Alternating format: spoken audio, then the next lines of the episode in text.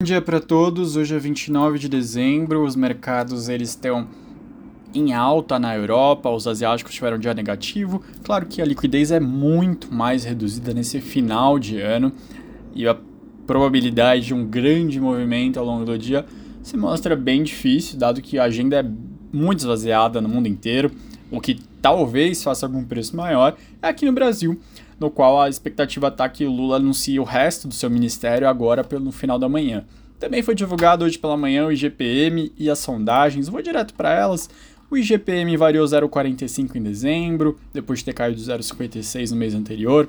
Ele fecha o ano então em 5,45, bem menor do que os 17,78 dos últimos 12, dos 12 meses do ano de 2021. Por que, que teve essa diferença? Porque no ano passado os preços aos produtores, à construção de insumos estavam muito pressionados. Lembra que a China estava abrindo e fechando, os preços do frete marítimo de importação estavam 10, 12 vezes maiores que o normal, vários fornecedores fazendo contratos quase mensais não estavam normalizados e a indústria estava sofrendo bastante com isso, a construção também.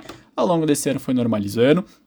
A perspectiva para 2023 é que isso seja normalizado mesmo, que não é que vai ficar mais brando, ainda mais baixo os preços. Não, só vão ficar praticamente onde estão agora, de forma mais estável. Enquanto o IPC, que é a parte do consumidor, essa sim talvez tenha uma pressão um pouco maior. Então o IGPM talvez tenha uma tendência de ser mais baixo que o IPCA no ano que vem, para quem está pensando, faço contrato agora no final de ano com IPCA, com, com IGPM, como tem um componente de preço ao produtor no IGPM, a tendência é que ele fique mais, é, mais baixo do que o IPCA o IGPM, se a gente fosse abrir, os índices de preço aos produtores ficaram em 5,27, ao consumidor 4,30 e ao construção 9,40 nesse ano. Sobre os dados das confianças, bem em linha com a gente viu no CAGED ontem, no qual teve saldo positivo de contratação, mas serviços já caindo. Então a confiança de serviço cedeu um e-mail, parece que já bateu no teto aquele ímpeto por consumo de serviços. A situação atual caiu 2,6 e as expectativas cederam 0,6. A confiança no comércio ficou estável em dezembro, sendo que a situação atual caiu um ponto e as expectativas avançaram 0,9. Outro tema que envolve muito a parte de preços, com a indefinição, talvez, da prorrogação ou não da isenção federal sobre combustíveis e com o descongelamento do ICMS, um imposto estadual, o preço da gasolina deve subir em média 14% a partir do início do ano a conta de um consultor especializado em tributo de combustíveis, ouvido pelo jornal Folha de São Paulo, que estima ainda alta média de 8% no preço do diesel e 6,5% no preço do etanol.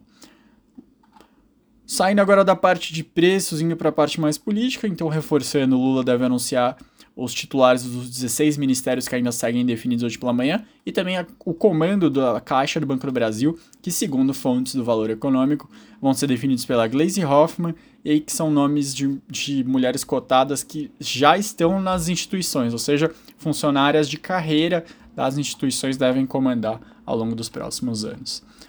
De destaque internacional, vários países exigindo teste negativo de viajantes vindo da China por conta do aumento de de casos positivos das pessoas que vêm em aviões de lá.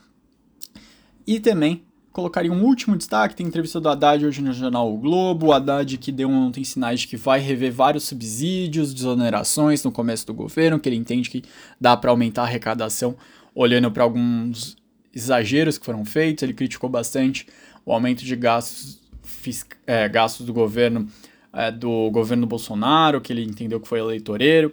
Então, o Haddad falando até uma língua que o mercado financeiro gostaria de ouvir, não esperava do Haddad nesse começo de gestão, de ser mais fiscalista mesmo, de rever é, exageros em gastos, coisa que a gente não esperava e que pode dar um efeito muito positivo na avaliação do mercado para o Fernando Haddad. Ele anunciou mais dois nomes para sua equipe econômica, Tatiana Rosito foi escolhida para comandar a Secretaria de Assuntos Internacionais e Fernando Santiago para assessoria jurídica especial do ministro da Fazenda.